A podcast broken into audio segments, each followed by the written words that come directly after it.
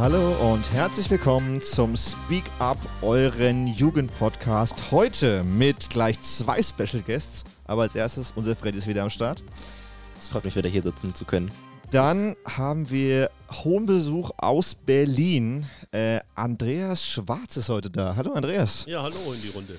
Genau, du bist ja ehemaliger Bürgermeister von Strullendorf, mittlerweile, äh, also damit sehr verbunden hier mit dem Landkreis und mittlerweile in Berlin seit 2013 schon im Haushaltsausschuss für die SPD.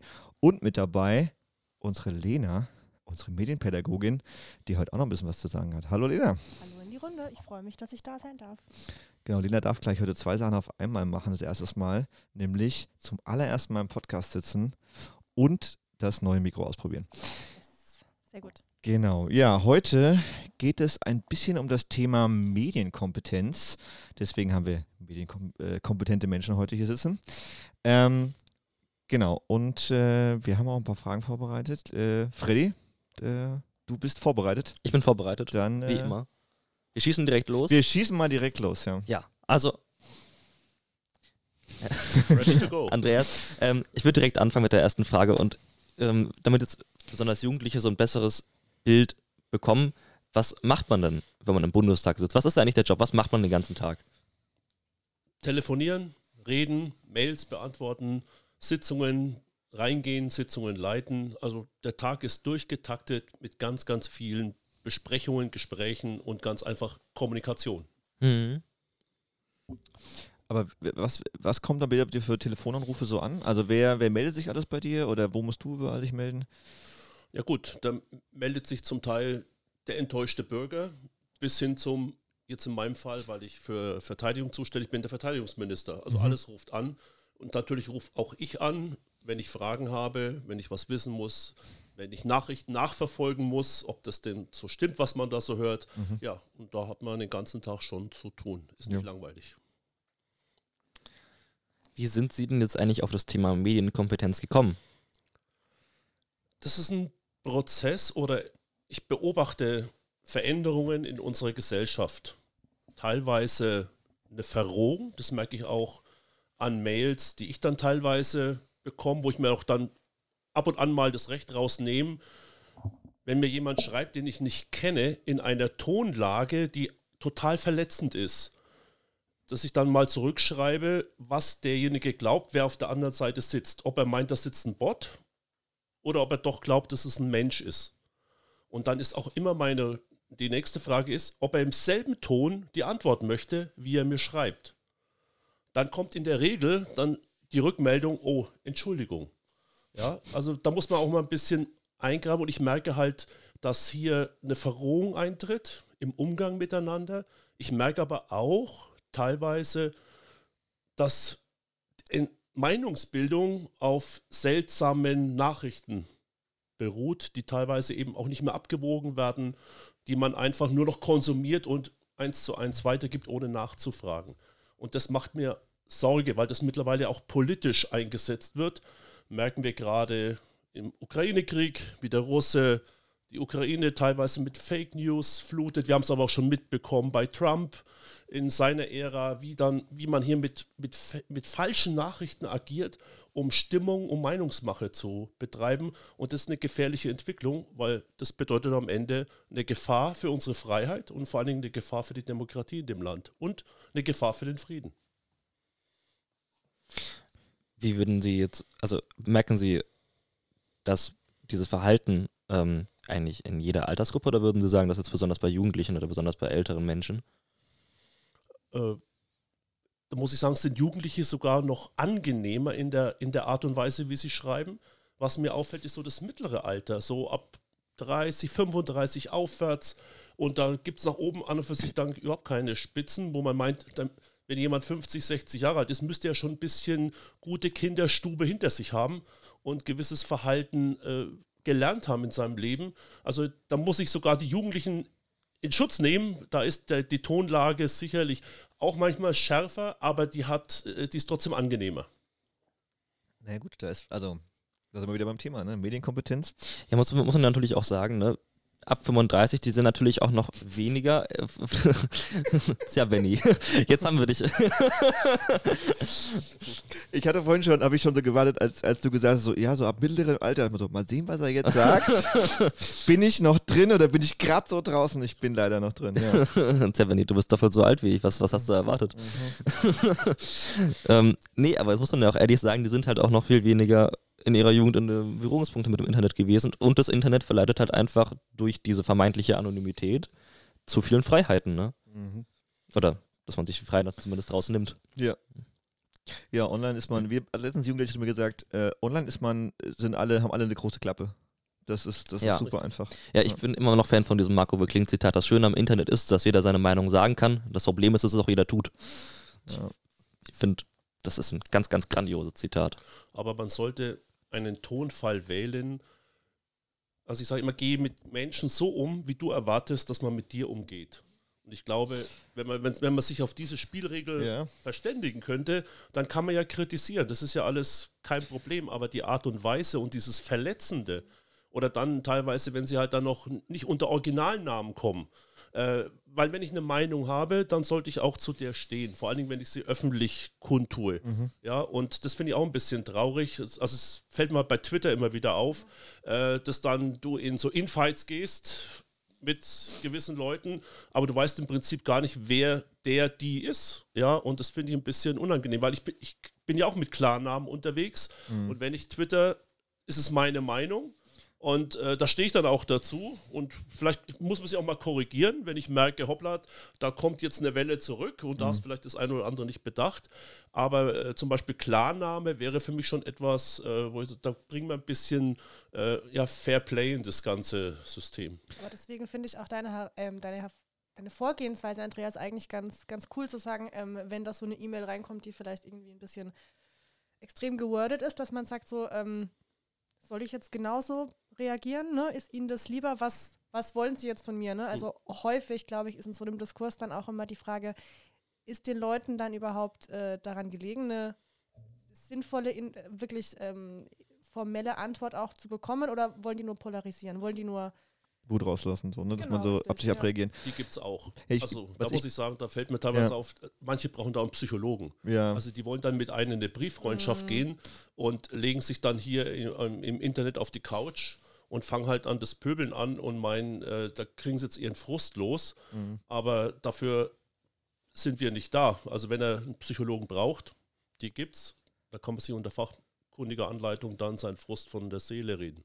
Ich hätte nochmal eine, eine Nachfrage. Gibt es eine, eine, eine, Diskrepanz zwischen Männern und Frauen bei den, äh, den aggressiven Mails und Twitterern?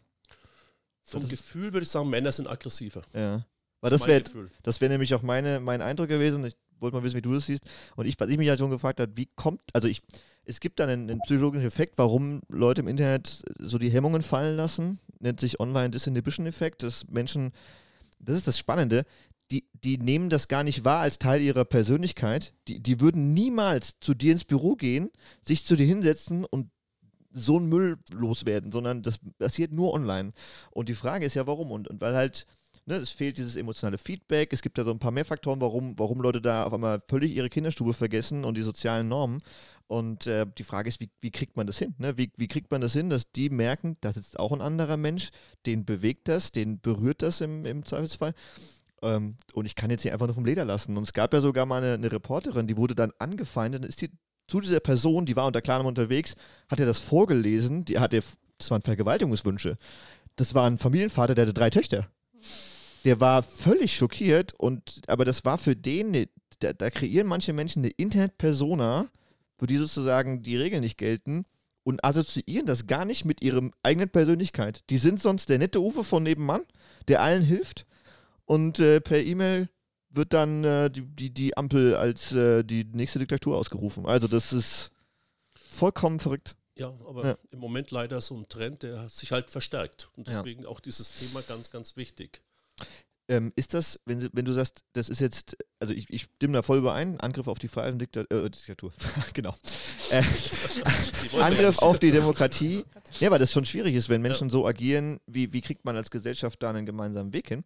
Ähm, wie weit ist das schon durchgesickert bei deinen Kollegen im Bundestag, dass wenn, wenn du jetzt sagst, du machst dich da auf den Weg, das, das äh, anzugehen, gibt es da noch, hast du da noch mehr Mitstreiter?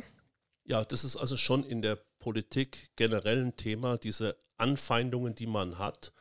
Äh, wir merken auch die Anfeindungen beispielsweise auf Hilfskräfte. Mhm. Ja, äh, sicherlich dann nicht ganz so anonym, aber halt auch in so einer Gruppe und da kann man sich ja auch dann äh, platzieren. Also dieses Thema, dass sich in der Gesellschaft ein gewisse, ge gewisser Verrohungsprozess einschleicht, äh, der, der ist auf dem Schirm und dem begegnet man ja mhm. natürlich auch mit Demokratiegesetzen, äh, mit Projekten. Äh, man nimmt ja da auch bundesseitig Geld in die Hand. Ist ja hier bei ISO ja auch passiert. Es sind ja letzte Woche wieder 200.000 Euro freigegeben worden äh, ja. für Demokratieleben. Ja, äh, also das ist ganz, ganz wichtig. Aber natürlich ist es oft dann nur die Spitze des Eisbergs und da ist noch viel, viel mehr notwendig. Zum einen Geld, aber ich glaube auch, wir müssen auch in die Schulen gehen vielleicht schon in den Kindergärten, weil meine Kleine, die konnte mit drei Jahren schon das iPhone bedienen. Ganz klar, ja? ja. Also, dass man da äh, den Kindern schon beibringt, Leider gibt es das Unterrichtsfach nicht, mhm. wie man im Internet agiert, wie man mit Social Media mhm. agiert, wie komme ich an Nachrichten ran, wie filter ich Nachrichten, ja, welche Nachrichten sind gut, welche sind schlecht, mhm. ja, also das ist äh, schon etwas, wo wir bildungspolitisch ran müssen, ist leider aber ein Länderthema, mhm. aber von, natürlich versuchen wir von Berlin aus schon an der einen oder anderen Stellschraube da zu drehen, dass man hier Kompetenzen vermittelt, damit junge Menschen mit dem, was da auf uns zukommt, ich glaube, wir sind gerade am Anfang der Welle. Mhm. Das wird alles noch viel mehr. Und wenn man dann sieht, dass eben Staaten teilweise das auch benutzen, um andere Staaten in Ungleichgewicht zu bringen, ja, dann glaube ich, ist Medienkompetenz eines der großen Themen der Zukunft. Mhm. Das finde ich aber auch einen ganz erschreckenden Trend, dass viele Jugendliche, also so wie ich es mitbekomme, gerade auf die öffentlich-rechtlichen ähm, gar nicht gut zu sprechen sind und da auch wirklich sagen, alles scheiße, das haut doch nicht hin, die, die belügen uns nur, ne? Und ich finde, das ist, ich meine, klar, da läuft nicht alles richtig, ne? Und da muss viel an der Struktur geändert werden. Aber letztendlich kann es keine neutrale Berichterstattung geben ohne unabhängige Finanzierung. Mhm. Also das ist einfach nicht machbar. Mhm. Aber da sprichst du auch einen ganz wunden Punkt an, wenn man sich die Medienwelt anschaut. Ist natürlich alles vom Preis getrieben. Mhm und von Überschriften getrieben. Und was mir halt auch oft auffällt ist, und da tun mir die Journalisten leid, die haben keine Zeit für eine ordentliche Recherche. Das, weil die halt schnell und natürlich online beschleunigt das nochmal, dass die ja im Prinzip minutenscharf Nachrichten bringen müssen. Früher hatte man einen Tag Zeit, ja, bis die Tageszeitung kam oder bis abends 20 Uhr, als mhm. die Nachrichten kamen. Aber heute, also auf meinem Handy ploppt ständig auf, wenn irgendwelche Nachrichten, die jetzt ganz aktuell passiert sind, eben gebracht werden. Mhm. Und da bleibt halt leider wenig Zeit für Recherche. Und äh, da muss man vielleicht auch den Hebel ansetzen. Und da sind wir ja auch genau bei dem Punkt, ähm, gerade Social-Media-Plattformen jeglicher Art verändern ja auch bei den Jugendlichen, bei den, bei den Kids ähm, die, die Aufmerksamkeitsspanne. Ne? Also wenn ich mir ähm, TikTok-Videos anschaue, die, die dürfen nicht länger als weiß ich nicht, 15 Sekunden sein, weil ansonsten bin ich schon längst abgedriftet und habe den Fokus verloren. Mhm. Und das hat natürlich dann auch einen Einfluss auf zum Beispiel Medienberichterstattung, Nachrichten. Die wenigsten Jugendlichen ähm, lesen sich einen DIN A4-seitigen Artikel durch. Ähm, das muss schnell aufbereitet sein, das muss knackig aufbereitet sein und muss irgendwie auch leicht ein Und Bewegtbild. Genau, richtig. Die lesen gar nicht mehr Bewegtbild. Alles nur noch, ist kein Video, also wird es nicht, wird's nicht gelesen. Aber genau. das Problem ist, die Welt ist nicht schwarz-weiß oder 0-1. Die ja. Welt ist komplex. Ja. Und komplexe Sachverhalte in 15 Sekunden rüberbringen, nee. schafft man nicht. Also es gibt, gibt Medien, die das schaffen, aber da ist die Qualität der Nachrichten entsprechend. Und ich glaube, da muss man eben auch hin, wieder hinkommen, dass eine vernünftige Nachricht hat ihre Zeit und die muss ich auch lesen. Ja, und nicht nur unterhalten werden. Das ist das beste Plädoyer für mehr Podcasts. Ja, also ich, ich würde schon auch behaupten, dass es Möglichkeiten gibt, wie man das Ganze ähm, digital im Bewegtbild, im, im ähm, auditiven Format vielleicht auch aufbereiten kann, dass es knackig und gut ist, aber auch dafür brauche ich Zeit. Ne? Also ich kann dieses, weiß nicht, äh, kurze Video dann jetzt nicht innerhalb von einer halben Stunde dann auch produzieren, nachbearbeiten und raushauen, sondern ich brauche dann auch genug zeitliche Ressourcen, finanzielle Ressourcen, um, um dann auch einen Qualitätsstandard äh, zu ermöglichen, um dann das TikTok-Video ähm, zum tagesaktuellen Geschehen zu veröffentlichen. Also das, das ist dann immer so eine Sache von, was für Ressourcen habe ich dann auch, um das dann qualitativ hochwertig zu produzieren. Ja, und wenn es aber wichtiger ist, Erster zu sein als, als richtig, Ja, ist klar. das, das ist ein ganz schwieriger Mechanismus. Ne? Man merkt es ja auch auf Twitter, ne? Jeder Journalist ist auf Twitter und das ist trotzdem ja einfach, also wie Social Media ist inzwischen eine riesige ähm, Quelle für Berichterstattung geworden, ist ja auch einfach, das ist halt die Frage, weil da ist ja auch einfach viel Kappes mit dabei, um es mal Ja, und schlicht hinweg zu sagen. Ja. Freddy, das würde mich jetzt mal interessieren, wie, wie informierst du dich denn? Also was, Ja, das wäre jetzt meine Frage auch gewesen. was sind deine, deine Kanäle, um, um dich tagesaktuell zu informieren? Ich bin ganz, ganz, ganz klassisch, ich schaue mir ganz gerne die Tagesschau an. Mhm. Mm, Und ich muss auch gestehen, ich bin ab und zu auch Fan von einer ganz normalen, stinknormalen Zeitung. Ich habe gern was an der Hand und lese mir das einfach so gerne durch. Ich finde das toll, das, mich einfach hinzusetzen. Kaffeetasse. Das, Die, die, die Tagesschau, da sehe ich auch bei jungen Leuten, also gerade durch die Corona-Pandemie, extreme Mhm. Zulaufnahme bekommen. Also die sind äh, tatsächlich Die haben ja auch ihre App, das ist ja auch super, Ja. da hat man ja auch immer schnelle Berichterstattung, immer kann man sich auch einfach noch mehr durchlesen. Das finde ich wieder so Sachen, die sind einfach großartig. Aber wenn ich mir dann jetzt wieder irgendwelche, ähm, also wie, irgendwelche, bei der, der Spiegel hat ja zum Beispiel, der Spiegel war es glaube ich, ähm, bei den Corona-Demos gemacht, die Leute gefragt, ne, wie informiert ihr euch denn? Und wenn man sich dann halt anhört, was die sagen, ja, so Leute im Internet, die sagen, das muss so sein. Und deswegen ähm, müssen die Öffentlich-Rechtlichen falsch sein, ne? Und das ist, ist für mich so surreal, wie man sagen kann, irgendjemand Fremdes hat gesagt, das ist so und ich, ich hinterfrage es nicht, weil das bestätigt meine Ansichten. Mhm. Und deswegen ignoriere ich jegliche Vernunft und laufe dem Ganzen direkt blind hinterher, weil dadurch Bestätigung erfahre. Also das ist, ist menschlich nachvollziehbar, aber auf einer sachlichen Ebene. Ähm, was würdest du sagen in deiner Umgebung, wie viele Leute informieren sich auch über Social Media? Also von Jugendlichen her, Mhm. ich würde eigentlich sagen, alle. Weil da ist ja das Problem, was du ansprichst. Ne? Da, da wird ja alles sehr kurz komprimiert. Also Aber ich habe bei mir, ich kenne auch nur die zwei Extreme. Ich habe Leute, die sagen, mit Politik wollen sie gar nichts zu tun haben. Viele sagen auch einfach die Nachrichten, wenn sie die sehen, macht sie das so traurig mhm. und sie finden die Nachrichten so negativ, dass sie sich die, das gar nicht mehr durchlesen, auch nicht mehr anschauen. Ähm, und dann habe ich die anderen Extreme, die sich halt da wirklich reinlesen und das extrem machen. Die sind auch meistens gut informiert. Ähm, aber ist halt immer die Frage, ne? Jetzt, ich habe eine, eine, eine gute Freundin von mir, die kam jetzt an, ähm, ja, ja, die, also mit, mit Russland, die wollen ja eigentlich schon lange den Frieden, aber die Ukraine und der Zelensky, der wollen ja noch unbedingt weitermachen. Sag ich, woher weißt du das denn? Ja, hat mir eine Bekannte erzählt. Und, ne, das ist, vertrau mir, Bruder, ne? ja. Das, ist, das sind dann so wieder so Sachen auch, ne? Aber das ist meistens einfach Social Medias und dann halt liest man irgendwas, was halt einem vorgeschlagen wird. Oder was ich auch selbst, wenn ich jetzt mal, ich, ich bin in letzter Zeit auch mal öfter auf YouTube Shorts gegangen, einfach weil es mich interessiert hat. Mhm. Ähm, und da auch wie viele Leute da ähm, dann da stehen und dann irgendwelche, irgendeinen totalen Kappes labern und sich in den Kommentaren sind dann halt entweder die Leute, die sagen, ich hab's immer gewusst, ich hab's immer gewusst, die UFOs mit den Pyramiden, es ist alles wahr, ne? Und die anderen, die sagen, seid ihr eigentlich bescheuert. Ja. Und es gibt nichts dazwischen einfach, ne? Ja, aber selbst die, Negat selbst die Kommentare, die sagen, ähm, das ist alles bescheuert, geben diesem Video ja wieder Aufmerksamkeit. Und, und der Algorithmus denkt sich so, oh, warte mal, da interagieren ganz viele Menschen damit, das spülen wir wieder hoch. Also selbst, selbst das funktioniert, also selbst die Gegenrede, die gute Gegenrede, selbst die funktioniert in den Kommentarspalten nicht. Aber das ist schon genau- echt bitter. Genau da sind wir beim, beim Punkt Medienkompetenz. Ne? Ja. Also, ähm, diese ganzen äh, Faktoren, die da mit reinspielen, um, um so ein Video zum Beispiel erfolgreich zu machen. Ne? Also, dass der Algorithmus dann, dann nur sieht, da ist eine Form von Interaktion, der kann aber natürlich noch nicht entscheiden, ist das jetzt, ne, ist das gut, ist das negativ. Ähm, das muss ich ja erstmal wissen, ähm, um dann auch vielleicht so ein Video gut einordnen zu können. Oder äh, um dann sagen zu können, hey, das ist jetzt irgendein weiß nicht, Uwe von nebenan, der, der da seine persönliche Meinung raushaut, die aber null fundiert ist und die auch ähm, überhaupt nicht, weiß nicht, recherchiert ist oder irgendwas. Mhm. Aber das ist ja genau die Form von Kompetenz, die, und das, das finde ich immer ganz wichtig, dass ich finde es richtig, dass das möglichst früh ansetzt, ne, dass man da den Kids im Kindergarten am besten schon altersgerecht natürlich ähm, diese Kompetenzen mit an die Hand gibt, aber das ist kein Prozess, der irgendwann beendet ist. Ne? Also das, Hm.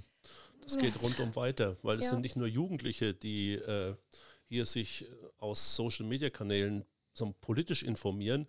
Wir haben da von der SPD eine, eine Umfrage in, in, Auftrag gegeben und, da hat uns dann so ein Spezialist mal aufgeklärt, mhm. woraufhin Leute mit 35 aufwärts. Mhm. Also da findet keine Tagesschau mehr statt. Da ist also hier unser, jetzt haben wir den Namen wieder vergessen, der Freddy, äh, sorry, äh, dass der Freddy schon die Ausnahme. Oder mhm. dass man eine Zeitung liest.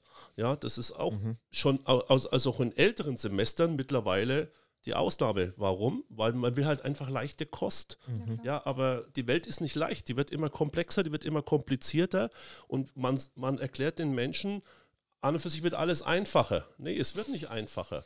Ja, Freiheit ist eine Riesenbelastung, weil ich bin auf mich gestellt, ich muss sortieren. Mhm. Ich, muss für, ich muss mein Leben sortieren. Ich muss abwägen, was ist richtig, was ist falsch. Wie komme ich zu einer vernünftigen Meinung? Ja, und da ist natürlich Freiheit was total Tolles, was wir auf, wofür wir kämpfen bis zum geht nicht mehr und Demokratie ist was Tolles, aber es ist auch eine Verantwortung, die man hat und Nachrichten filtern ist eine riesen, riesen Herausforderung. Und sich bilden, eine Meinung bilden, generell für was, es ist immer mit Arbeit verbunden. Und es ist nicht nur 0-1 oder schwarz-weiß.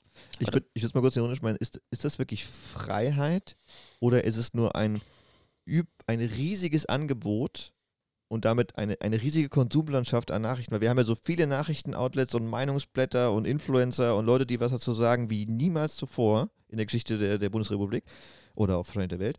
Ähm, ich weiß nicht, ob ich das mit Freiheit gleichsetzen würde, weil klar, ich habe die Freiheit, das alles zu wählen, oder ist es nicht einfach, es ist so ein Riesenangebot, dass es dass das einfach auch eine, zu einer automatischen Überreizung und Überforderung kommt. Das ist ein wichtiger Punkt, den du da ansprichst, weil besonders, wenn man sich jetzt auch überlegt, ne, die meisten Sachen, die wir haben, sind ja eigentlich vom Feed der Social Medias gesteuert. Ne? Also eigentlich suchen wir uns das ja nicht selber aus, sondern die Seiten suchen mhm. aus, welchen Content wir sehen und welchen mhm. nicht. Ne? Und jetzt besonders, wenn wir da an diese Konstrukte denken, Facebook WhatsApp, Instagram, eine große Firma, die entscheiden dann halt einfach viel. Ne? Das, ist, das sind halt einfach so die drei mit großen mit TikTok zusammen. Ne? Das ist halt einfach wahnsinnig viel. Die entscheiden halt da schon viel mit. Ne? Ja, Besonders jetzt bei älteren Google. Leuten ähm, ist halt, ja gut, ne? Google dann mit YouTube. Ja, nicht ähm, nur mit YouTube, aber auch mit der Suchmaschine, ne? Ja, ja, ja. Aber da muss ich auch ehrlich sagen, dieses falsch informieren bekomme ich viel mehr bei älteren Leuten mit. Also so mhm. 35 aufwärts. Die Benny-Grenze. Benny ähm, offizieller Fachtermini. Also bei Jugendlichen habe ich das bei mir zumindest viel mehr den Eindruck, entweder sie informieren sich gut oder gar nicht. Aber dann auch gar nicht, weil sie nicht wollen. Ja. Und dieses, ich informiere mich falsch, um mich selbst zu bestätigen, habe ich dann eher so bei der Benny-Grenze. Tatsächlich, die meisten Fake News werden von 65-Plus-Jährigen geteilt, ne? Nur mal so am Rande. Aber ja, das, ja, das stimmt, das stimmt schon. also das kann ich, dem kann ich auch zustimmen. Also ich kriege da immer wieder Dinge zugeschickt und das sind meistens Leute jenseits der 60er-Grenze und was die einem da so schicken, ja. da ist man teilweise, und das sind wirklich Leute, die es im Leben geschafft haben, die auch nicht bildungsfern sind, nee. aber was die einem da teilweise auf, auf, dann auf WhatsApp dann durchreichen an Clips und mhm. an Meinung, wo du auch dann merkst, das nehmen die auch an. Also mhm. das ist nicht nur, dass die sagen, ich mache mich darüber lustig, sondern ja. nee, da ist was dran. Und, und damit wird es schon gefährlich, wenn ich sage, da ist was dran. Ja, deswegen ja. ist die, die Frage, die du, als du von erzählt hast, diese Frage, wo hast du das her? Mhm. Warum glaub, also dieses, das, zu, das ist, glaube ich, eines der wichtigsten Instrumente, um dahinter zu gucken, weil oft ist es dann so, ne, das sind dann diese Clips, das sind dann Menschen, die, die beantworten die, die Ängste der Menschen mit einer mit einer peppigen, spritzigen Meinung, die man Leuten um die Ohren hauen kann und dann fühlt man sich gleich ein bisschen besser. Und das ist, aber es stimmt schon, die gerade in dem Alter, das sind Menschen, guter Bildungshintergrund, erfolgreich, aber das Thema Medienkompetenz, ne, ist einfach, also woher sollen die es auch gelernt haben? Ne? Ja, ne? das hatten wir auch an unserer alten Schule, hatten wir auch einen Lehrer, der hat gesagt, ja, ich würde euch gerne was zu erzählen, aber ich bin Mitte 60, ich habe da doch selber keine Ahnung von. Ja ich habe, der, der musste sich erstmal für Homeschooling zum Beispiel, musste der sich erstmal einen Laptop besorgen. Der hat vorhin nie wirklich mit PCs gearbeitet, hat alles analog gemacht. Der hatte überhaupt keine Ahnung, wie er auf so eine Sitzung machen soll. Mhm. Ne? Das ist, die wurden ja auch alleine gelassen in der Situation. Mhm. Ne? Das waren ja nicht nur die Jugendlichen. Die Jugendlichen hatten da eigentlich noch den Vorteil, weil sich die meisten da noch einigermaßen mit auskannten und dafür schon mal die Kompetenzen hatten, überhaupt online zu, sich äh, zurechtzufinden. Ja. Aber besonders die Leute ab 65 plus, die nicht damit groß geworden sind. Ja, ganz, ganz schwierig. Ja. Da würde ich jetzt genau dich mal reinholen mit, mit medial, weil wir hatten ja vorhin so, ab wann fängt man es an? Am besten schon im Kindergartenalter, so früh wie möglich die ersten Stufen Medienkompetenz zu vermitteln. Du machst das bei Medial, Lena. Ähm, erzähl doch mal kurz, also A, was ist medial und äh, was genau machst du da?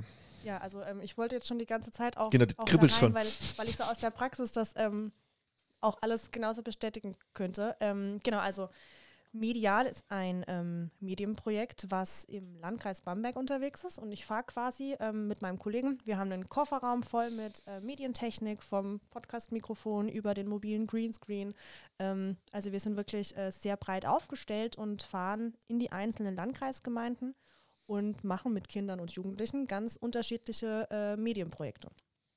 Und ähm, da kann es zum Beispiel um Fake News gehen, da kann es aber auch wirklich um eine ganz kreative, aktives ähm, Medienerleben gehen, dass wir einfach kreative Greenscreen-Fotos machen und dass wir ähm, einen Trickfilm produzieren. Also das ist wirklich ganz, ganz unterschiedlich und vor allem auch den Fokus auf den Landkreis Bamberg gelegt, weil es viele Gemeinden ähm, oder auch einfach viele Kids gibt, die ähm, nicht die Möglichkeit haben, mit, ähm, mit Medien so zu interagieren und sich auszuprobieren und auch einfach dieses weil Medien werden ja auch ganz, ganz häufig verteufelt. Ne? Und wir haben jetzt auch sehr viel Zeit schon gerade Mhm. damit verbracht, über die negativen Seiten zu sprechen, was ganz, ganz wichtig ist. Aber nichtsdestotrotz sind ja Medien und ist Medienkompetenz auch eine ganz, ganz wundervolle Sache, weil man sich eben auch über Medien ausdrücken kann, weil man ähm, ganz viele Hilfestellungen an die Hand bekommt, um sich zu einem mündigen, kompetenten Bürger oder Bürgerin zu entwickeln.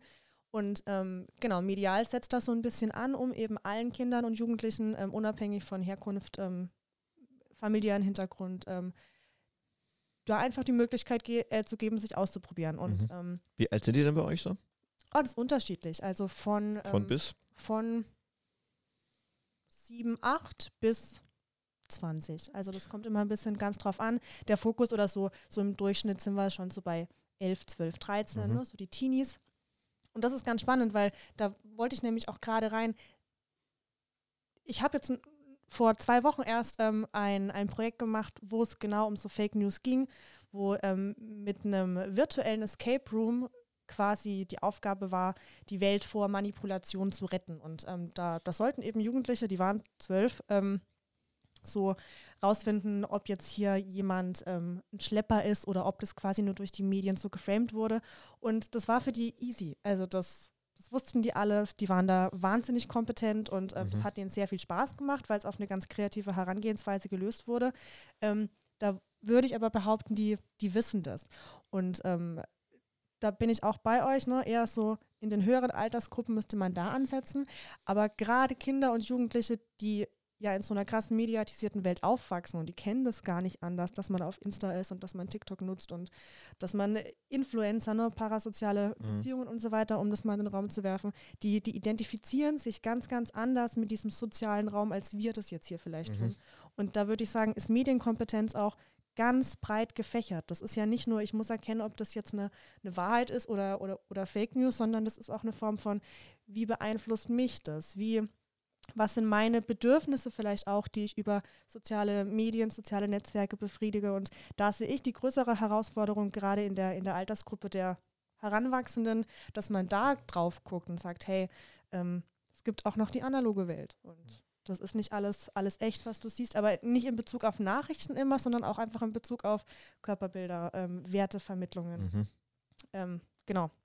Ich glaube, Ja, auch analoge Beziehungs... Welt war so ein Stichwort. Ich glaube, ein Satz sollte auch sagen, jeder Mensch hat auch das Recht auf ein analoges Leben.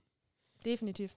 Obwohl wir uns immer mehr in Richtung ja, online hinbewegen, aber analog ist auch etwas, was man den Menschen gönnen muss und auch was Fortbestand haben sollte. Und das merkt man ja auch immer, immer häufiger, dass auch gerade viele große Influencer und Influencerinnen, und Freddy, du hast es ja vorhin auch schon gesagt im Vorgespräch, ähm, so diesen Social Detox, ne, dass man sagt, boah, es wird mir irgendwie alles zu viel. Ich habe Mhm. 12.000 äh, Apps auf meinem Handy und ich verbringe viel mehr Zeit im digitalen Raum als eigentlich analog mit meinen Freunden oder meiner Familie und ich lösche jetzt mal für einen Monat alles und versuche mich mal da komplett rauszuziehen und dann merkt man oft auch erst, hey, wow, ich bin da so, so schon äh, drinnen und das, ich habe wie eine Art von Entzugserscheinung, weil ich eben nicht weiß, was gerade auf Insta gerade passiert und ähm, das finde ich einen ganz, ganz wichtigen Punkt, dass man da auch sagt, hey, das existiert parallel und das ähm, gewinnt auch an Bedeutung, das ist wichtig, aber das ist nicht alles und vergiss deswegen nicht die analoge Welt und nimm dir auch die Freiheit, da mal aber ist, ist diese Trennung, passiert die erst nicht im späteren Alter? Also mein Eindruck ist, dass, dass Jugendliche gerade im jungen Alter online und analog nicht trennen voneinander. Das ist, das ist ein Ding für die, das ist deren Welt. Und das mischt sich und verläuft sich und das prägt sich gegenseitig. Und dann erst mit der Zeit, wo man dann vielleicht auch gerade mal sehr tief drin ist und dann vielleicht sogar Influencer dann merkt, äh, oh, das tut mir gar nicht gut und deswegen, Freddy, da kannst du gleich was zu sagen, dass dann erst diese Schere im Kopf aufgeht, oh, Moment mal, da gibt es einen Unterschied zwischen analoger Kommunikation und digitaler Kommunikation und äh, Beziehungen, die ich da habe und Beziehungen, die ich da habe.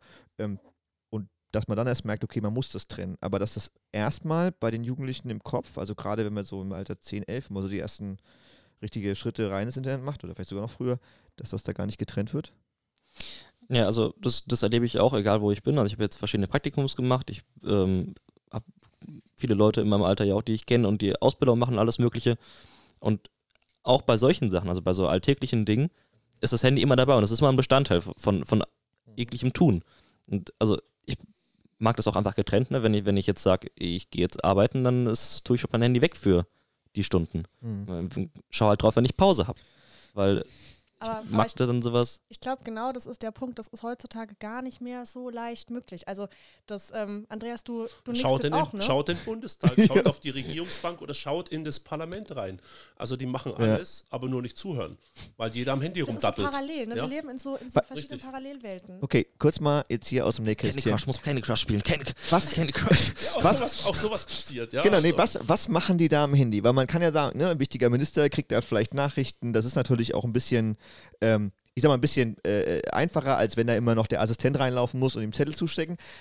Aber wird da Candy Crush gespielt? Zocken die da nebenbei oder daddeln oder gucken sich nebenbei YouTube-Videos an? Ja. Also, das Was? passiert. Es werden Nachrichten gelesen, es werden Mails gelesen, wird auch teilweise Mails beantwortet. Aber es gibt auch Leute, die spielen, ja, weil sie entspannen wollen. Und ich sage immer, liebe Bürgerinnen und Bürger, diese 706 Abgeordnete sind ein Spiegelbild dieser Gesellschaft. Mit allen Stärken und allen Schwächen. Es gibt Faule, es gibt Fleißige. Ja.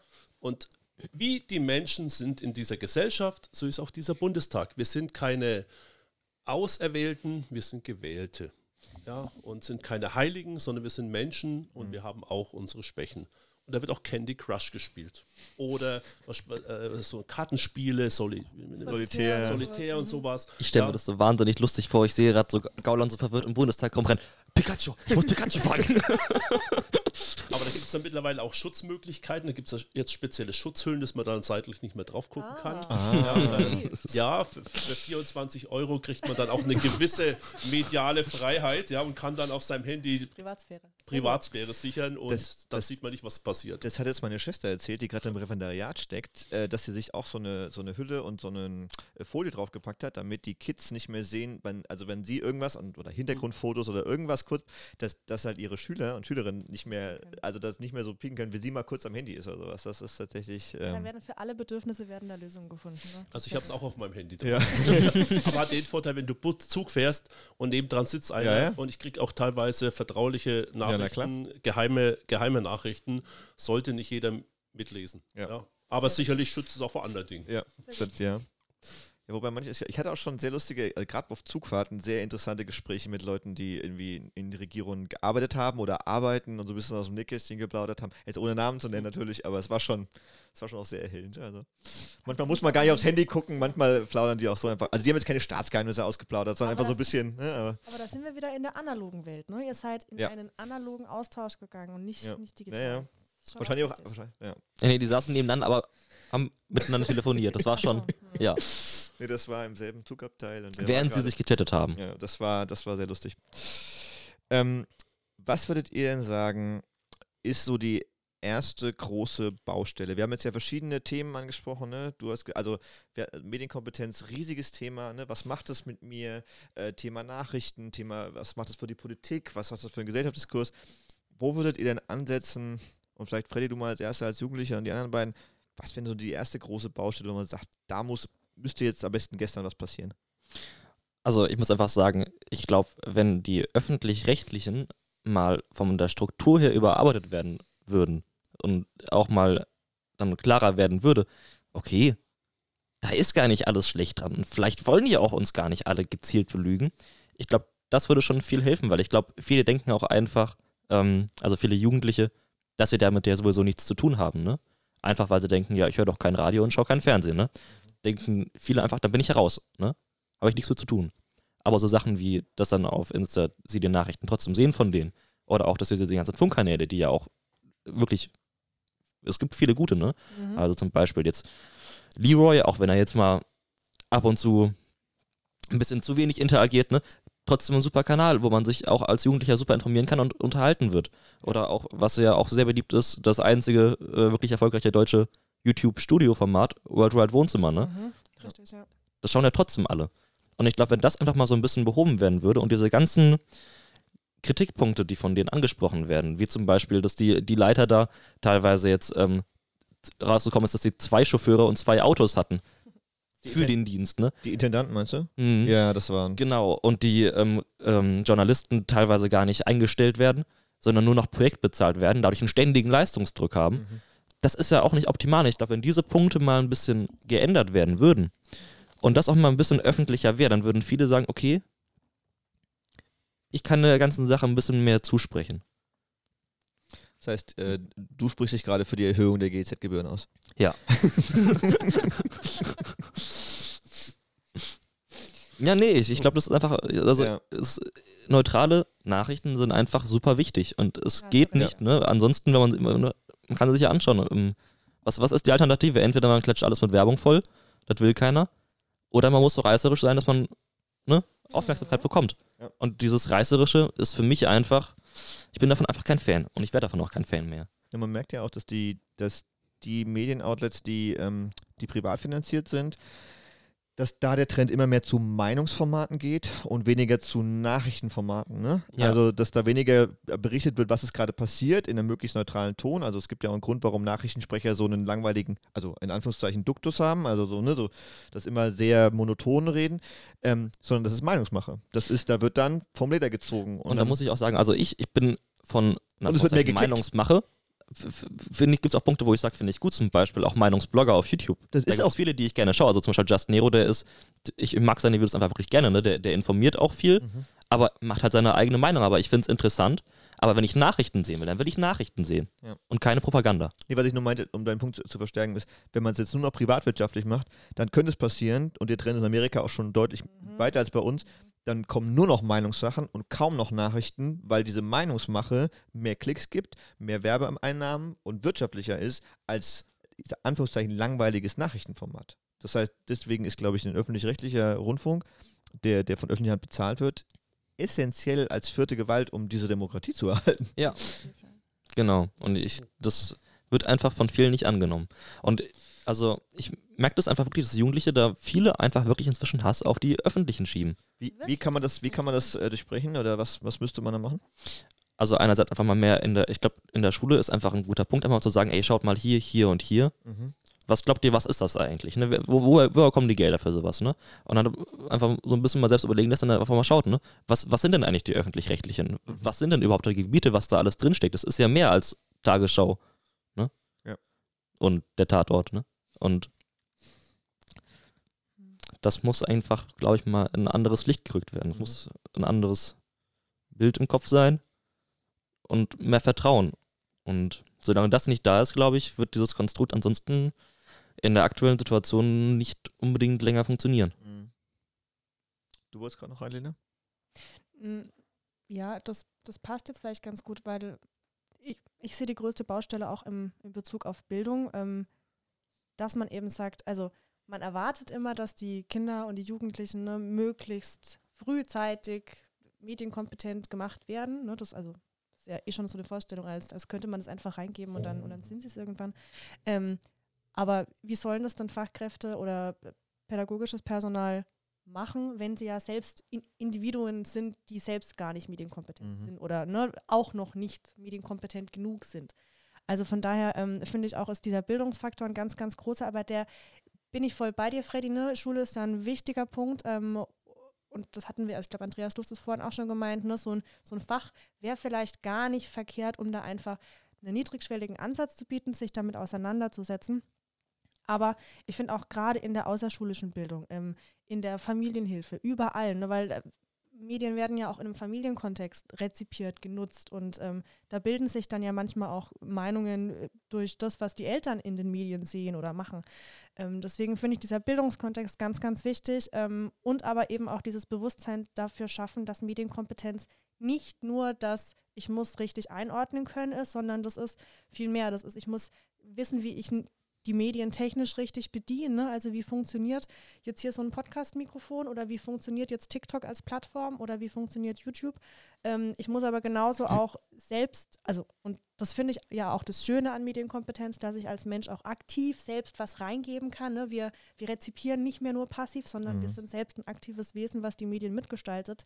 Und ähm, dass man das eben so ein bisschen auch vermittelt und Medienkompetenz als, als Begriff auch losgelöst wird von diesem, wenn du das erreicht hast, dann, dann bist mhm. du mündig und dann kannst du das, ähm, sondern dass da auch der Spaß nicht zu kurz kommt, dass Medien auch Spaß machen können und dass es cool ist und dass es auch Spaß machen kann, über Medien zu lernen und mhm. über das Mediensystem in Deutschland zum Beispiel zu lernen. Ja, man muss dazu sagen, es ist noch nie so leicht gewesen, sich zu informieren Voll. eigentlich, ne? wie jetzt. Das heißt, du würdest, also ihr würdet beide sagen, wir müssen an den Schulen ansetzen. Ja, Schule und außerschulisch. Und also, außerschulische Bildung. Ja. Mehr medial. Okay. Das muss man sagen. Also, es ist viel leichter, sich zu informieren, aber es wird auch immer schwieriger, ja, genau. wissen, sich richtig zu informieren. Ja, also, das, ist beim, das ist ja, der Knackpunkt, genau. Ja, genau. Andreas, was dazu sagen? Ja, ich glaube, auch solche Talks wie jetzt sind mhm. wichtig, dass man das Thema überhaupt mal in den Fokus bringt. Mhm. Weil das wabert so im Unter Unterbewusstsein mit. Äh, so richtig bewusst macht sich keiner, glaube ich, was heißt Medienkompetenz? Wo fange ich da an? Was bedeutet das? Wie verändert das mich als Individuum? Aber wie verändert es auch eine Gesellschaft, wenn ich eben hier nicht versuche, den Menschen ein Angebot zu nehmen, zu geben, sie in diese neue Zeit, die da kommt, mitzunehmen, ihnen Angebote mache, von jung bis alt. Mhm. Also ich habe als Bürgermeister in meinem Mehrgenerationenhaus erlebt, dass 80-Jährige kamen, um sich einen Computer erklären zu lassen, damit sie auch mal surfen können, dass sie auch mal bei einer Online-Plattform ja. was bestellen können. Ja. ja? Shoutout also, hier ins MGH nach Strullendorf, die genau, Kollegen. Ja. Richtig, da war ich der Bürgermeister. genau. Ja, und da muss ich sagen, äh, ja, Angebote machen, Bildung ist ganz, ganz wichtig, aber ich glaube, im Moment ist auch mal ganz wichtig, dieses Thema mal den Fokus zurück. Mhm. Leute, wir haben da was, da müssen wir wirklich mal alle miteinander reden und wir müssen mit der Sache umgehen. Ja, und es fängt Kindergarten, Schule an, kann im Mehrgenerationenhaus weitergehen. Außerschulische Bildung sehe ich als ganz, ganz wichtigen Faktor, weil ich merke, dass teilweise die Schulen überfordert sind. Teilweise fehlen die Lehrer, die Ausbildung fehlt. Ja. Und ich merke, dass im außerschulischen Bereich da unwahrscheinlich viel angeboten werden kann. Und das sind auch viele Profis dann auch unterwegs, weil die das dann anbieten. In der Regel im Moment, was ich jetzt hier so bei uns in der Region mitkriege, die verstehen ihr Handwerk. Und das ist auch wichtig, weil da kann ich auch viel verkehrt machen, wenn ich gerade Kinder und Jugendliche falsch anleite. Mhm. Ja, und deswegen so eine, so, so eine Sache wie heute, dieser Podcast, ganz wichtig. Weil da fangen wir mal an, über das Thema mal intensiv ja. nachzudenken. Voll, und, und ähm, wenn ich da ganz kurz noch, Klar. weil ähm, das ist ja auch kein, kein so krass gesondertes Feld. Ne? Also wir sprechen jetzt hier von Medienkompetenz, als wäre es quasi so ein, ein Baustein, aber das, wir leben ja in einer krass mediatisierten Gesellschaft und mediatisierten Welt. Deswegen ist das keine Kompetenz mehr, die ich entweder habe oder nicht habe, sondern die brauche ich eigentlich, um überhaupt alle anderen Themen, die Politik, Natur, Umwelt, äh, Gesundheit, um das alles einordnen zu können und um auch in dieser Welt zu leben, muss ich das ja haben. Also das ist sowieso so ein wichtiges Thema. Ähm, Deswegen muss da der Fokus viel mehr drauf gerichtet werden. Ja. Ich würde noch, ähm, also einmal, äh, Shameless Plug, wir haben letztes Jahr eine Folge zum Thema Social Media gemacht, wo wir auch so, so ein, reingesprungen sind in das Thema, jetzt sozusagen das zweite Mal. Ähm, das Spannende ist ja, wo setzt man als erstes ein Henne-Ei-Problem? Die mhm. Kinder oder doch die Lehrer und Eltern? Ne, die Frage ist, kriegen wir medienkompetente Kinder, wenn wir keine medienkompetenten Erwachsenen dazu haben oder der Lehrer oder Eltern haben? Also wo setzt man da an? Äh, wahrscheinlich überall. Und da wäre jetzt meine, meine kritische Nachfrage hat da die Politik ein bisschen geschlafen oder das ein bisschen verpasst? Weil wir sind jetzt ja schon, äh, du hast gesagt, die Welle kommt, äh, oder wir sind am Anfang der Welle. Ja, vielleicht schon. wir sind aber auch schon mittendrin irgendwie. Haben wir da ein bisschen zu spät reagiert als Gesellschaft? Und was kann die Politik vielleicht jetzt noch machen? Ähm, Stimme ich zu. ja. Ich glaube, man hat das, was Internet ist und Internet bedeutet, hat man unterschätzt. Diese Globalisierung auch der Datenwelt hat man unterschätzt. Man hinkt jetzt mit Regulierung nach, was ganz schwierig ist, weil es an und für sich nicht mehr zu leisten ist. Im Prinzip bräuchtest du auf Weltebene einen Ehrenkodex oder eine Richtlinien, ne? eine Verpflichtungen, Richtlinie, ja. wo man einfach sagt, lieber Anbieter, auf der Grundlage agieren wir international, weil das ist ja ein internationales, eine internationale Herausforderung. TikTok aus China, Telegram aus, aus Nahost. Also äh, da, das sind ja ganz, ganz viele Player unterwegs, auch mit verschiedenen Zielrichtungen. Und im Prinzip müsste man sich hier wirklich einen, einen Ehrenkodex setzen, also auf der Grundlage kann und soll im Prinzip eine, eine Online-Welt funktionieren. Und im Moment ist es mehr oder weniger unreguliert. Ich will jetzt da nicht tausend Gesetze reinziehen, aber Spielregeln, Ja, ja. auf die man sich einfach verständigt. Das, wie Menschenrechte. Ja, genauso brauche ich auch Online-Rechte, weil weil die Menschen einfach in der Welt, der normale, das normale Individuum, da nehme ich mich mit dazu. Wer liest von Apple die Die AGBs, ja. Die größte, die weit weiteste Lüge, ne? Ich habe die AGBs gelesen. So, ja. Äh, aber die, die ziehen sich dann zurück und sagen, ihr habt das ja alles gelesen, habt ihr nicht gelesen und wenn sie es gelesen haben, vielleicht auch nicht verstanden. Ja, also wie gesagt, ich würde sagen, internationale Spielregeln, aber ich muss auch zustimmen, da hat die Welle uns überrollt, das war ein Tsunami. Aber da muss man einfach ehrlich sagen, im Thema Internet ist halt einfach der gesamte Justizapparat einfach raus, ne? Ja. Also ich fand, man merkt es ja auch so an Sachen, ne? Man kann von ihm halten, was man will, aber Drachenlord, ne?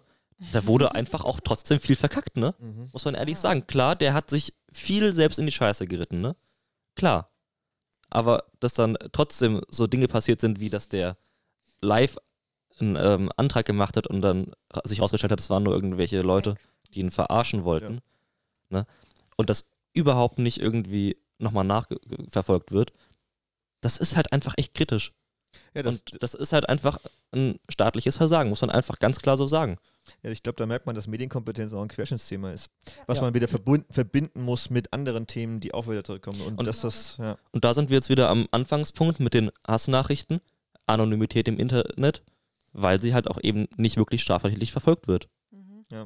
Das hat der Böhmermann ganz gut offengelegt, ne? dass viele Behörden da völlig überfordert sind, das zu Ja, verfolgen, weil ja, die ja. Möglichkeiten dazu gibt es, die rechtlichen Rahmen gibt es, das wurde nachgebessert. Also um das kurz jetzt für die Ja. Zuhörer, die es jetzt ähm, nicht wissen, worum es geht, Böhmermann hat ähm, ein paar Strafdelikte im Internet an äh, in jedem Bundesland in Deutschland einmal weitergegeben und gesagt, kümmert euch mal bitte drum, das sind rechtsextreme ähm, Chats, Bilder, alles. Schaut mal doch bitte. Und ähm, ich glaube, in zwei Bundesländern haben sie es geschafft und die anderen haben nicht mehr gemerkt, dass der Fall schon längst abgeschlossen ist und Ja. sind immer noch auf der Suche seit Ja, drei es, Jahren. Es war ein bisschen erschreckend, wie, wie wenig da passiert ist oder was da passiert ist. Hat ein bisschen noch offenbart, Ja. dass wir da noch einen ganzen Weg zu gehen haben. Ich glaube, in Bayern war es, ähm, da hat die Polizei dann gesagt, Mois hol das Internet. Dann war das Ganze abgeschlossen. Aber ich will noch mal kurz zurück zu was kann die Politik machen, weil das, was du gesagt hast, Andreas, ist, wir bräuchten eigentlich das weltweit. Das gibt's ja nicht, ne? Ähm, also die UN hat da ja gar keine richtigen, aber die einzige Institution, die mir da einfallen würde, die, die da genug Power dahinter hätte, wäre eigentlich die EU. Und da passieren ja auch schon Sachen. Kriegst du da auch Sachen mit, die, ähm, äh, ne, da, also von TikTok versucht wird, jetzt auch ein bisschen zu, zu mehr Datenschutz zu bewegen und, ähm, und da Riegel vorzuschieben und eben solche Regeln auch zu implementieren. Ähm, ist das die einzige Möglichkeit so ein bisschen oder hat auch der Bund sonst noch Möglichkeiten zu sagen, wir, wir machen was? Ähm, das sind ja jetzt zwei Ebenen. Das eine ist ja die, die Regulierung, ne? also wie kriegen wir gemeinsame Spielregeln, dass es nicht so völlig wild ist. Und das andere ist, wie kriegen wir mehr Medienkompetenz hin bei den, bei den Endnutzern, dass, dass die auch nicht auf alles reinfallen. Sicherlich hat das die EU auf dem Schirm, aber die EU ist halt auch ein Gebilde aus 27 Staaten und da gibt es natürlich auch 27 Interessen. Ja, äh, ich glaube, es, insgesamt das Interesse muss natürlich sein, dass wir Spielregeln hinbekommen, mit denen Menschen klarkommen. Das wird ein, ein langer Weg. Da hat man schon einiges auf dem Schirm. dass man zum Beispiel auch sagt, man verlagert gewisse Dinge von Amerika nach Europa.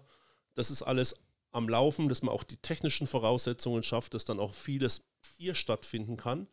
Äh, ein großes Thema wird natürlich auch sein die Datenhoheit. Mhm. Ja, also das ist die, das Gold der Zukunft sind die Daten. Mhm. Egal was. Also Tesla ist sehr erfolgreich, weil der ein Fahrzeug hat, ein fahrender Computer, der nur Daten sammelt. Ja, auch da muss man sich dann irgendwann mal mhm. Gedanken machen, weil der wertet das zum Beispiel aus und kann aus dem Fahrverhalten Versicherungsprämien ableiten. Ja. ja? Ist die Frage, will man das alles so? Mhm. Aus unternehmerischer Sicht ja.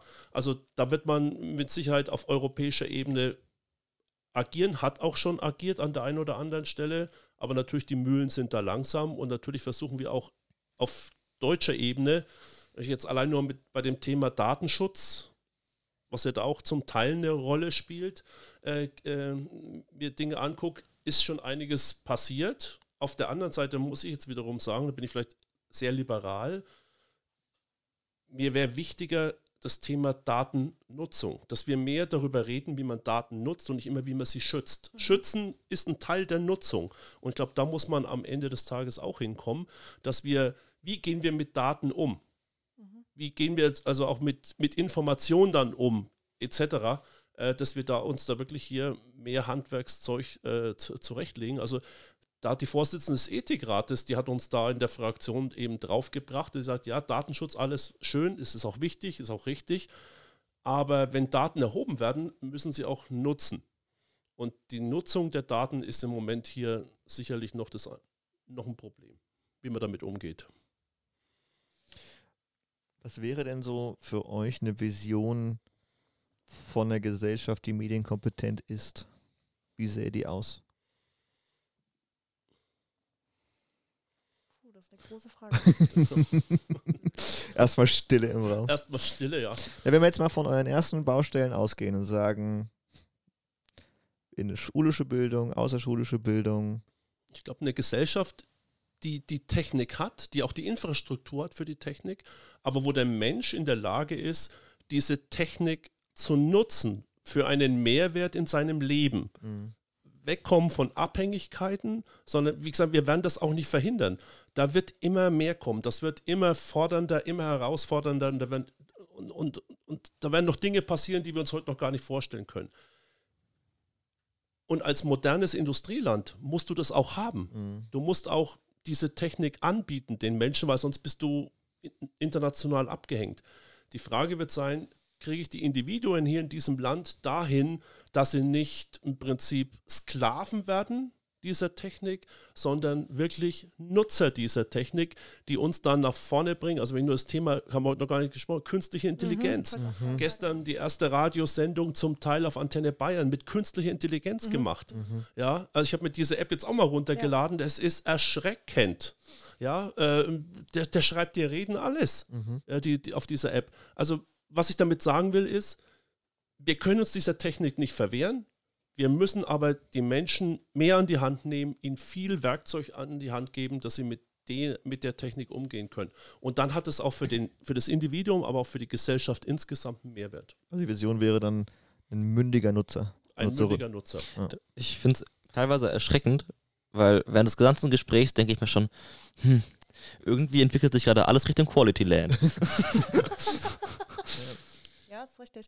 Aber das, also ich, ich würde bei der Vision von Andreas voll mitgehen. Also ich, ich glaube auch, das Ziel sollte nicht sein, die Medien ähm, zu verbannen ne? oder zu sagen, boah, das ist alles, alles schlecht und wir müssen da gucken, dass wir da irgendwie äh, noch mehr reglementieren und so, sondern eher dieses, eine ganz individuelle ähm, Entscheidung, was taugt mir, was ist für mein individuelles Leben, für meinen Beruf, für meinen Alltag, ähm, welche Medien helfen mir da, unterstützen mich, ne? zum Beispiel jetzt äh, ChatGPT, ne? künstliche Intelligenz, Bums, ne? also wie kann, wie kann das für mich sinnvoll sein, wie schaffe ich es aber trotzdem, diese Balance zu halten zwischen, ähm, ich bewege mich mündig in einer digitalen Welt, ähm, vergesse aber das Analoge nicht und vergesse vor allem auch nicht, dass sich eine digitale Welt ja auch immer aus allen Menschen speist ähm, und vergesst da das das persönliche Individuum nicht. Mhm. Also dass, dass man eben diese, diese Balance und auch dieses Social Wellbeing, also wie, wie kann ich da am, am gesündesten auch mit der ganzen Sache ähm,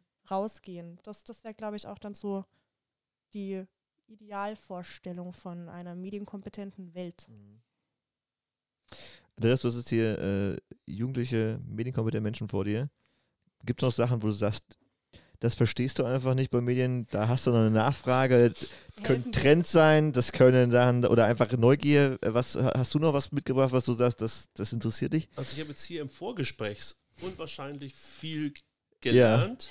Ja. Das hätten wir mit aufzeichnen sollen. Das ja, war echt, ja, es war wirklich sehr, sehr interessant, so dass ich mit Sicherheit nochmal ein Nachgespräch brauche, weil äh, du bist 35, ich bin 58, also ich bin schon jenseits der Sollbruchstelle online, mhm. ja, und äh, ich muss mir da vieles, vieles aneignen oder ähm, nachfragen, um mhm. zu verstehen, was ist es jetzt denn so genau? Also ich weiß, manches ist so Algorithmen geleitet, TikTok kennt man, mache ich ja, also TikTok nicht, aber Instagram, mhm. Facebook und solche Sachen machen wir.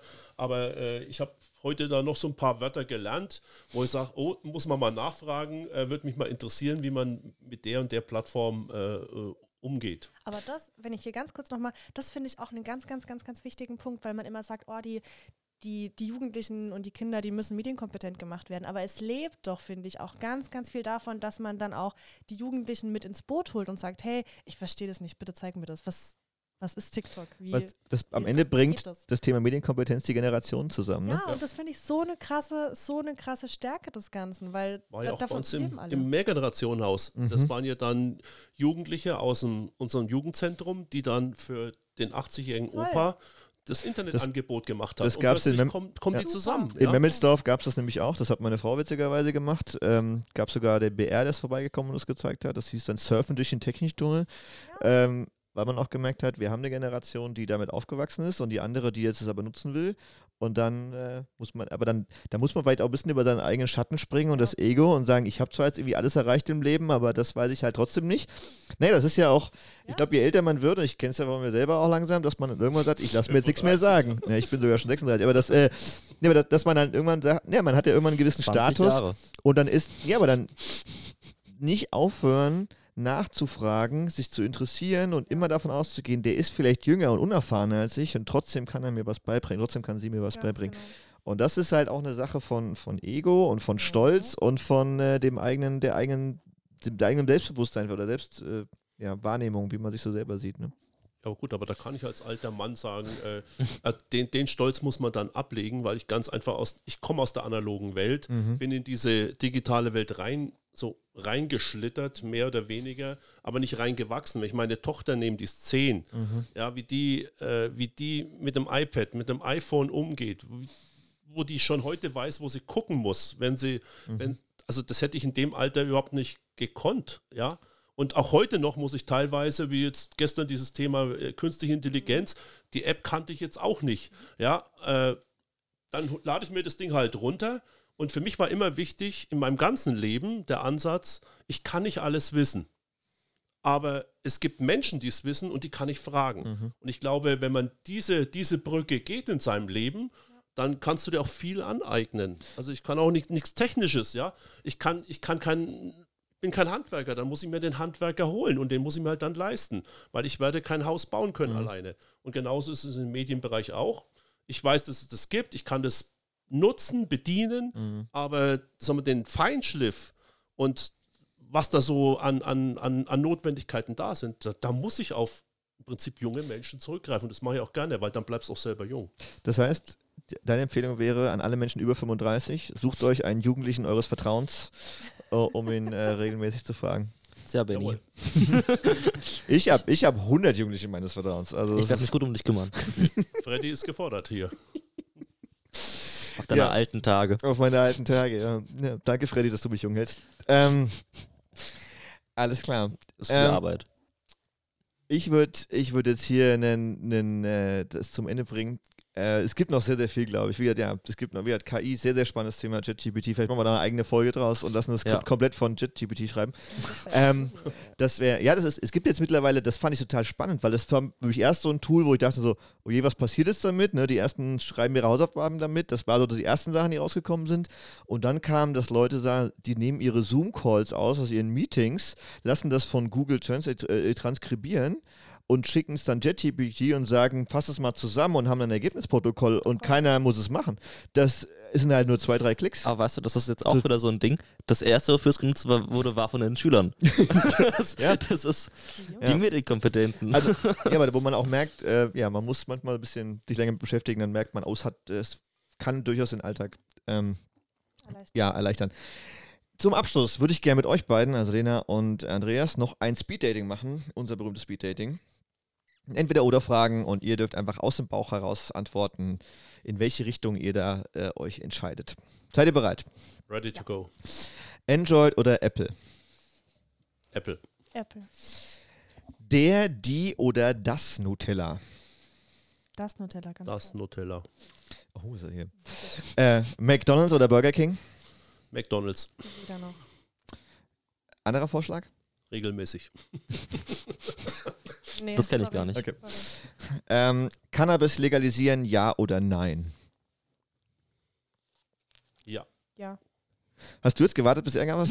äh, Nee, ich, ich Aber es wird leider nicht antworten. kommen, so wie es ausschaut. ja, das ist schade.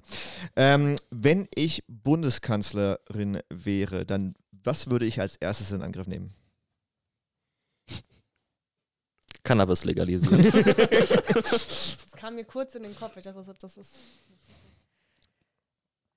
Was würdest du so als allererstes ändern? Oder in Angriff nehmen? Das heißt nicht, dass es, ne, du bist ja kein König, aber oder Ich Königin. glaube, ich glaube, ich würde, ich würde Bildung, Bildung zur Bundsache machen. Okay. These. Frieden weltweit. Ja, wenn ich das als könnte, Bundeskanzler. würde ich das auch machen. Ansonsten würde ich auch sagen, äh, Bildung Bildung zurück nach Berlin holen. nach Berlin holen, genau. Ähm, ja. Wo chillt ihr gerne? Im Winter auf meiner Couch, im Sommer am Fluss. Auf meiner Couch. Was ist euer Feierabendgetränk? Bei mir zu Hause sind mindestens 40 verschiedene Softdrinks, also von Red Bull bis Afrikola. Und was ist deins, wo du sagst, jetzt ist Feierabend, dann machst du was auf? Also das wäre jetzt von Spezi die, der Energy Drink. Okay. Von Spezien. Ja, es gibt Spezi Oh. Energy mittlerweile. Nee, äh, ganz langweilig, echt ein Wasser. Mit oder ohne Sprudel? Ohne. ohne. Ohne Sprudel. Äh, welche Serie habt ihr zuletzt geschaut? Oh, ich gucke gerade ähm, The Last of Us. Ah. Das ist ziemlich, ziemlich spannend. Pedro Pascal. Mhm, Mhm. ist toll. Ich schaue keine Serie. Keine Serien. Dann äh, alternativ ein Buch zuletzt gelesen? Oder gerade drin? Gerade drin, der, ich habe mir mal die Titel, kann ich mir nicht merken, äh, der Irrtum vom, vom Reichtum der Deutschen. Ah. Klingt nach einem spannenden Titel. Geht um was grob? Also ist es so. Es geht darum, ähm, dass wir zwar sehr viel verdienen in dem Land, aber nicht vermögend sind. Die Mhm. Menschen in dem Land sind nicht sehr vermögend im Vergleich jetzt mit Ja, anderen Nationen stimmt. in Europa. Und da wird aufgezeigt, an was Licht ist, Mhm. dass die Deutschen zwar hohe Einkommen haben, aber wenig Vermögen, also Mhm. gerade Häuser und so, Mhm. Wohnungen, die nicht im Privateigentum sind. Und das wird aufgezeigt, wie man das vielleicht verändern kann. Spannend. Ohne welche drei Dinge könntet, könntest du nicht leben? Ohne mein Smartphone. Sehr kompetent.